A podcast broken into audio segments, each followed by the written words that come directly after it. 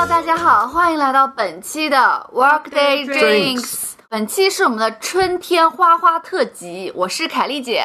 我是阿 K，我是崔叔。下面呢，请允许凯丽姐隆重的介绍我们节目首位现场嘉宾 Miss Christy。I'm here, here, here！我从遥远的东方奔来。不介绍我了吗？你们这么不隆重的吗？请自我介绍，谢谢。好的，那个我叫 Christy，这是我的英文名，很 international。未婚，女，二十三岁，英国留洋回来。幺五九九六二二 八九八八，请联系我。行了，行了，行了，行了。春天是万物复苏的季节，大家都开始躁动与不安了。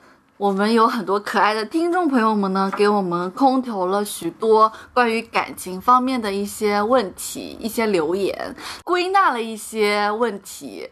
下面呢，我们第一个问题就由我们的首位现场嘉宾 Miss Christie 来抛出。让我来看一看这个哪些观众给我抛来的一些疑难杂症啊。在谈恋爱过程中，是否有必要真的做到二十四小时 on call 呢？嗯，我觉得吧，成熟的做法应该首先是，如果你比如说要见客户或者要谈事情、开会，你要提前给女朋友发个信息，你跟她说，我等一下可能要忙一会儿啊，然后等我忙完了再跟你讲。我觉得多数情况下，女孩子就她就她就不会这个时间去打扰你。较通情达理的。对，问题是什么呢？就是如果两个人在一起时间长了，一年两年之后了，嗯，就是也不会说像刚热恋期的时候每天就发好多条信息，可能就会忽略掉这个事情。那在这个情况下，如果说女生那边真的有什么事情打过来，对吧？你接还是不接？如果对于我来讲，我真的是在就是谈一个很重要的事情，或者在开会干嘛的，我肯定会摁掉，我不会接嘛。那我会回个信息嘛，我就是在开会。就是有急事儿，那我马上我会出去洗手间给他回个电话。嗯，但通常如果说没有什么急事儿的话，那我就说，那对方肯定也会比较通情达理跟我说一下，就是等你开完会跟我讲，对吧？然后再回呗。还有一个是什么呢？就是因为二十四小时，它指的不是白天，还有指晚上。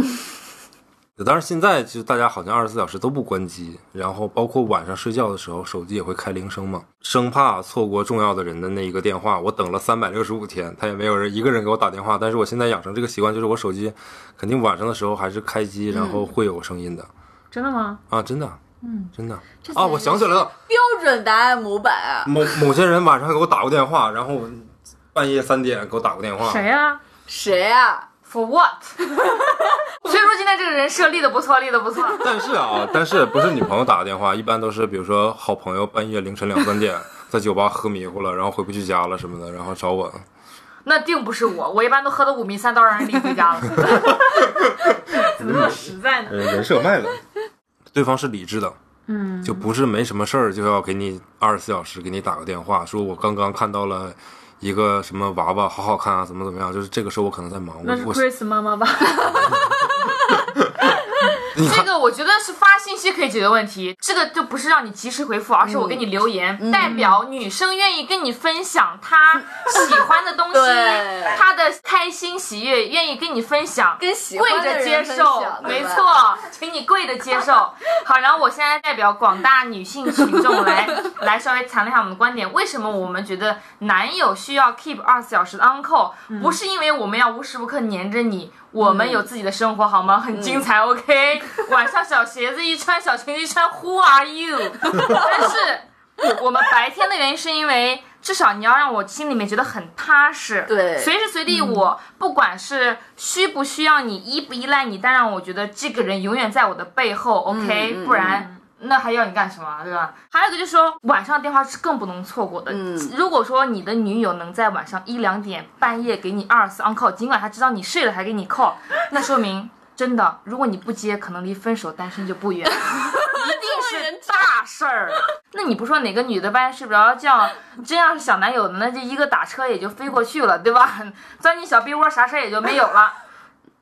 那是我的个人观点，所以我觉得男友配合二十四很重要，很重要。Please, I do what I want when I'm wanting to. My soul, so cynical. So you're a tough guy, like you really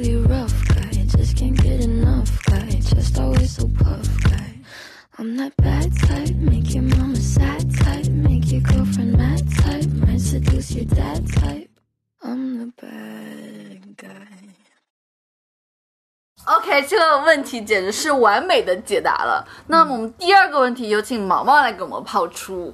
如何度过感情的倦怠期？嗯，这个问题我觉得最有发言权的也是毛毛本人，就是阿 K 本人。什么意思因为在场的四位只有他处在一个比较长期稳定的感情状态之中，嗯是吧？没错没错，我是来所以相亲的。你首答。OK，呃，这么说呢也没错，嗯，但是我不是在经历这个感情的倦怠期，我的感情还是蛮甜蜜的。比如说我们一起煮饭啊，最近不是疫情嘛，可以听起来很无聊的样子。你明明是嫉妒和嫉妒。就是每嗯隔几个月，然后大家出去旅行，可以去见不一样的风景，不一样的。不一样的房间和不一样的床，我是没好意思说你还是一样的人，我比较喜欢记录嘛，所以我每次出去我都会录 vlog 啊，然后会去挑战一些，真的是深入当地去挑战一些东西。这样的话，你不仅自己觉得很有趣，然后两个人在一起会有一些新的东西、新的火花出现。毛毛，你之前不是也给丹丹准备了一些就是寻宝的这种惊喜吗？我觉得这种形式也很好。这个也让他感觉到非常的开心。其实最后礼物是什么不是非常的重要，嗯重要的是在这个过程当中，大家都收获了一种就很强的乐趣吧。嗯，就生活当中很多这种大大小小的事情，如果你仔细的去留意一下的话，你就双方其实是可以有不一样的火花。包括我们也会经常看一些电影，有那种 movie night、gym night 之类的，通过一起互动做一些你们感兴趣的事情，这样可以当中做更多的交流，可以让你重新认识或者发现一个人。我觉得这个这点非常重要。OK，这就是一我觉得我在个撒狗粮的环节、啊对，我觉得我在讲这个东西的时候，就坐我旁边的三个人就是完全完全沉浸在不自己的 care。请问你在讲什么？二十三岁的我还不太懂。我觉得这个问题嘛，对于我们在场啊感情经历最丰富的崔叔来说，也比较有发言权。对。就嗯，倦怠期的时候，你咋整？呃，我因为我看到有一个另外一个比较类似的一个问题嘛，嗯有另外一个粉丝留言说，如何分辨男女朋友之间是习惯还是爱嘛？就是嗯，如果两个人在一起时间久了的话，你怎么去分辨你到底是习惯还是爱一个人？我先抛我自己的观点啊，嗯，更大概率的是习惯。说实话，因为男生通常情况下都是那种视觉动物，你别管说女孩子看看内在，看怎么怎么样，性格怎么样，可第一第一个肯定是先看外表。外表这个东西就是它很短暂的，你看一个人长得很漂亮，可是你看他一个月、两个月、三个月，总会有看够的那一天。过去了这段时间之后，就是你已经不再被他的那个外表那么吸引的时候，之后你该怎么办？你要换一个人吗？之后你就不喜欢他了，是之后？就去旅游啊！我以为之后是 cosplay 呢。老公，我烫个头。也就是说，我更同意的是，其实在一起是一种习惯。那这还是爱吗？亲情的爱还是爱吗？当然了，渣男，就就是哎哎，不能人身攻击啊。那你说我爱爸妈这种爱，或者我爱弟弟妹妹这种爱，它不是爱吗？是。但我们今天是男女情感专割不题，人掉的爱。家在讲两性话题，对，就是割不掉的爱。你跟你的女朋友、你跟另一半没有任何血缘关系。就两个人达成了某一种默契，然后我觉得跟你在一起很舒服，两个人在一起很舒服就挺好了。就是你说爱不爱，我肯定还是爱对方的，但是那个爱已经就是融化到骨子里面了。那大家就觉得相对健康的男女之间的感情关系应该是什么样的一个状态呢？这是下一个问题吗？嗯，嗯，这个网友提的这个问题非常的有水平。对的，对的，就证明他在深度思考嘛。对，嗯，可能每个人的想法不一样吧，所以我们可能每个人描述一下，就自己认为的一个相对来讲比较健康的一个或者理想的男女平衡的这种感情关系是什么样的状态。行吧，现场唯一不单身的阿 K 先发言。哎，这个局，这个局真的不好带啊。我觉得首先就是旗鼓相当，各方面都旗鼓相当，不然你很难去建立这种健康的关系。那你觉得这个旗鼓相当和这个门当户对的理论是有区别的吗？如果能门当户对，那当然是更好了，对不对？嗯，这应该是一个加分项啊。但是我不是说绝对。嗯嗯嗯嗯，然后呢，两个人要有一样的方向，比如说在生活或者在未来的规划上面，嗯两个人的方向是一致的。所以哪怕有个有个人走得慢一点，有个人走得快一点，可以让两个人一起进步的。如何判断它是一段健康的关系或者好的关系？你就要发现自己在这段关系当中是不是变成更好的自己了。如果你在这个关系里面，就是你感觉，哎，这个谈的抑郁。对啊，我也是个很废的人，那我就觉得这个关系可能不是对你来说不是非常健康。当然也不排除一些虐恋，他非常的就是就是 S 纠缠 M 对，他非常纠缠在里面，但他也觉得非常的快乐。？OK 啊，这个我不知道，对于他们来说，也许这个健康的定义和我不太一样。对，对于我来说是的，这样很快乐。没错，用一段比较非主流的话，就是就是一眼定生死。我觉得相处之中，如果说真的死啊？这什么？一眼定生死，就是我非你不可了。啊，我觉得如果有了这样的心态之后，万事都可包容，因为世界上绝对不会有两片相同的树叶。那你是有过几次这种定生死？看了几眼？定了好几次，发现我都包容不了，发现算了吧，不定了。在相处过程中发现还是有很多方面不够契合，就是不能向着好的方向发展，对吧？实在是忍不住，实在是忍不住。我的观点是和阿 K 差不多的，不谋而合的。就是两个人可能成长背景啊、学历啊、所经历的事情都是相同轨迹的，然后大家未来奋斗的目标也都是朝着同一个方向，然后也是彼此变得更好的一个状态，视为一个良性循环。我这边的话，作为唯一在场的男嘉宾，但是我不能代表大多数男性啊。嗯，抛开你们说的那些外在的那些条件以外，我只认为就是女孩子，第一长得好看的，这个我就不用讲了。第二呢，我现在是尤其的认为，就是女孩子聪明这件事情是真的非常重要的。因为崔叔是天秤座，所以他看脸哦，他是颜值社会的。就引出了我们下一个问题了。你遇到一个美丽又聪明，你又觉得她很吸引你的女孩子，大概觉得你要和他纠缠多久，你会跟他发生一些进一步的关系呢？哦，就是在追追这个女生的过程中是吗？啊，对啊，所以说你最有发言权了，就你追过女孩子。他是唯一一个男性，这 他没有发言权，他也得发言了。就你你你的意思是，就追女孩子追多长时间可以发展下一步是吧？对啊，就那时月光正好。First of all，臭不要脸的说一句，就是我好像人生过往当中没有追过女生。你都在人家地板上睡了一个多月，还想咋地？哎，不可这么讲，这个事情的先后没顺床是吗？那是因为 对事情的先后顺序不了解，觉得两个人只要觉得合适，就是谈得来，然后觉得还不错，因为现在都这个年纪，又不是二十多岁刚上就，跟时间长短没啥关系，对是吧？就哪怕这一秒我见到他，不，然后觉得挺不错，他也觉得我挺不错，两秒有点过分了。OK，下一个问题，你能否接受异地恋？不接受，不接受，完全不接受。听起来都是有故事的人呢。对三要不起。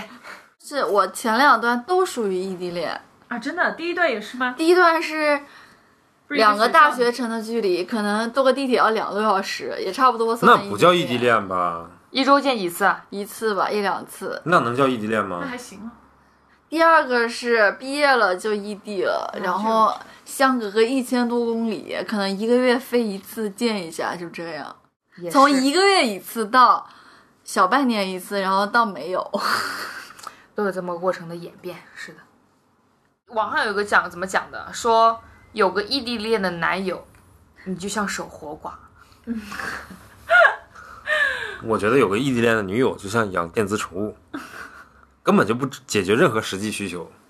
嗯，有啥用啊？但是有那种异地异国，最后还成功在一起，很幸福的那种，也有的呀。你知道为什么吗？为什么？你知道这些关键点在于哪里吗他们容忍度比较高，是吗？？Not really。关键点在于这两个人有没有一个 plan。如果说他们是暂时的这种长距离、远距离，但是他们双方有一个共同的 plan，比如说他们计划好，这个这个一年对吧？我在英国念书，然后你在国内好好待着，你工作或者怎么样。但是我一年之后，我规划就是我回来，然后我们一起就在上海奋斗发展。这种来讲的话，其实如果他们双方有比较好的感情基础，基本上不太会不太容易分手。如果除非发生了其他的事情啊，我是觉得这个是一个关键点我。感觉有计划也会崩啊。呃，对，当然不排除，但是阿 K 说的这个感情，它是在一有良好感情基础的前提下，才会有这样的一个演变。对对对，但是对于大多数异地恋的话，比如说就是说，我觉得它的主要问题出在哪里？就是它的信息传达的不准确、不及时。嗯，首先有两个点，第一个点是在于我知道你的城市下雨了，但是我不敢问你有没有带伞，因为我怕我知道你没有带伞，可我送不过去。这是首先一他的无力感。嗯，你甭管你说的多天花乱坠，我多爱你，但是事实就是这样子，你只能让我淋雨，嗯，你也不敢问出口。两人由此而来，长期以往堆积在心中的种种种种，哪怕不是男孩出轨，不是女孩动心为别人动心，嗯，两人终会都会有各样各的各种各样的矛盾开始产生，这是第一点，就是异地的无可奈何。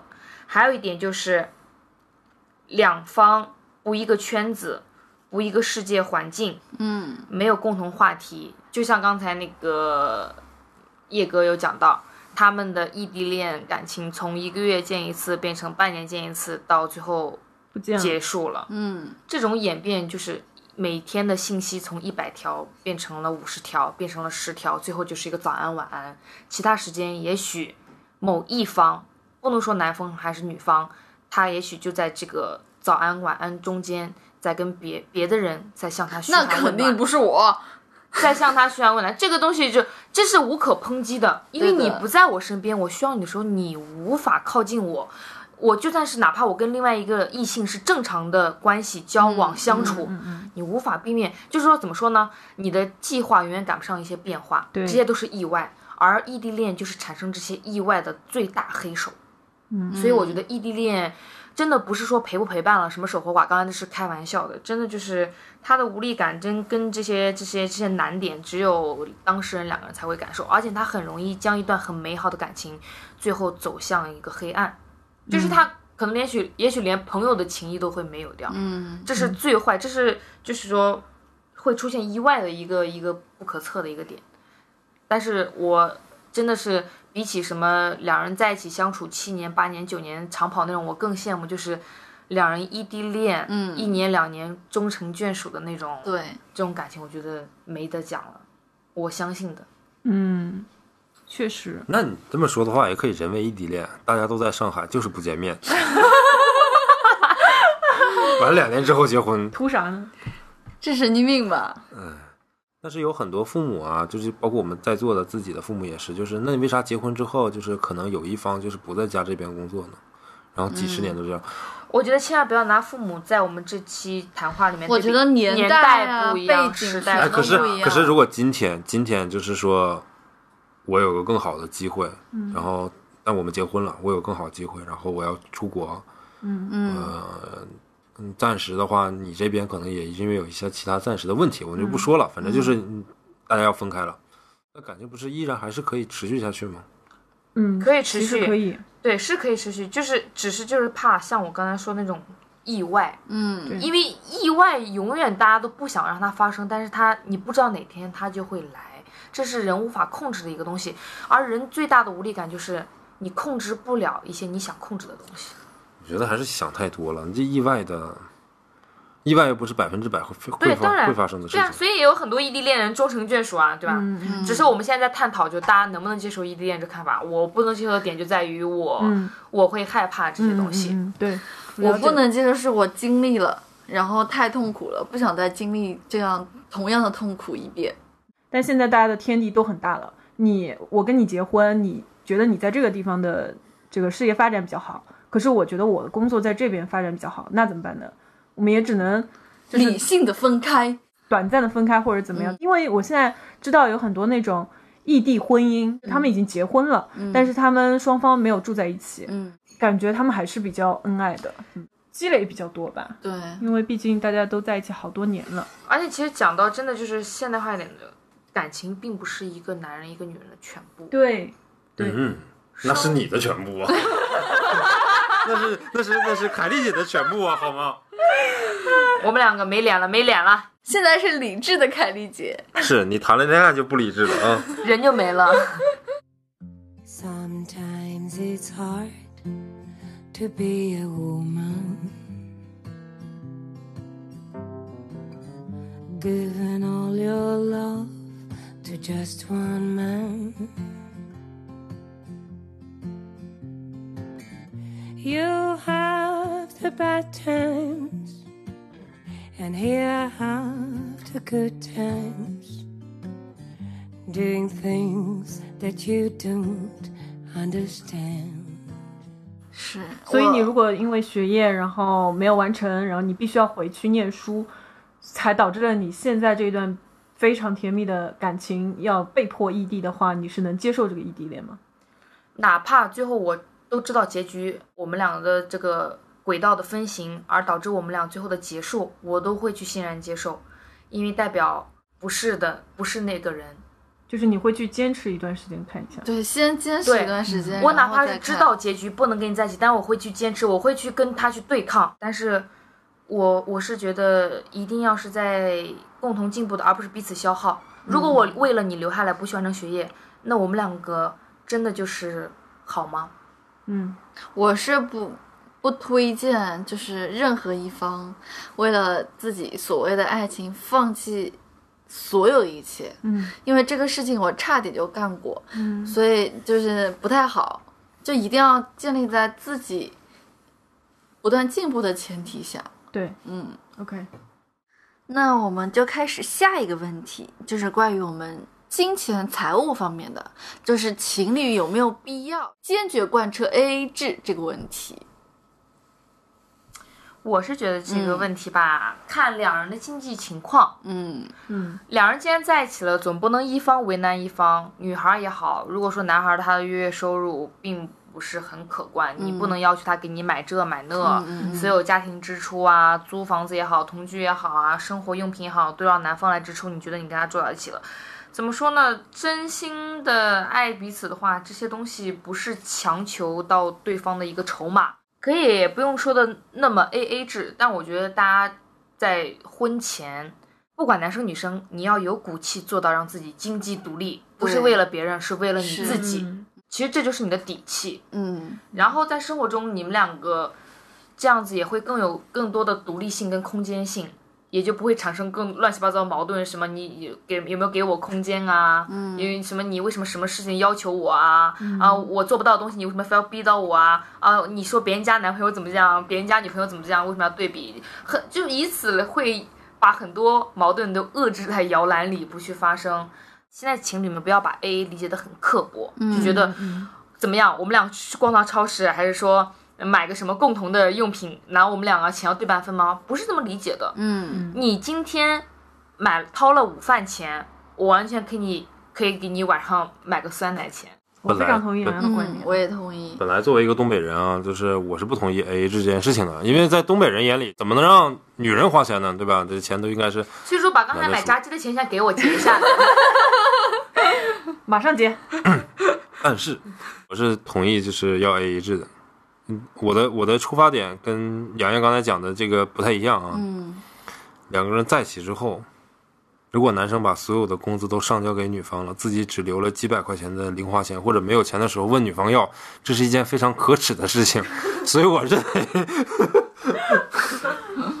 应该 AA 制，每人都有一半的钱做你想做的事情，各自还是要保保留一个相对的一个经济独立嘛，不能太依赖于对方嘛，不然就是很受气嘛，对吧？我现实中有一个东北的朋友，但不是推叔，他的前女友总是找理由让他买这个买那个，虽然他经济条件也不错，但是架不住说总是主动问你要各种各样的东西，而且女方并没有付出。一些回馈这些东西，然后他觉得这个女生跟他在一起到底是为了什么？他然后男生时间长了其实也能够看清的，然后他们就最后也就分手了。其实，反正现在这个社会嘛，女生们也也挺挺有自己的事业，挺有自己的想法的，做到经济独立也不是特别的困难吧，只能说，如果你想要男方是这么对待你的，总是有惊喜，总是有礼物，那你给他的也是要同等的。如果你付你不付出，指望对方也付出的话，这个事情就总就是不平衡的一个状态，我觉得。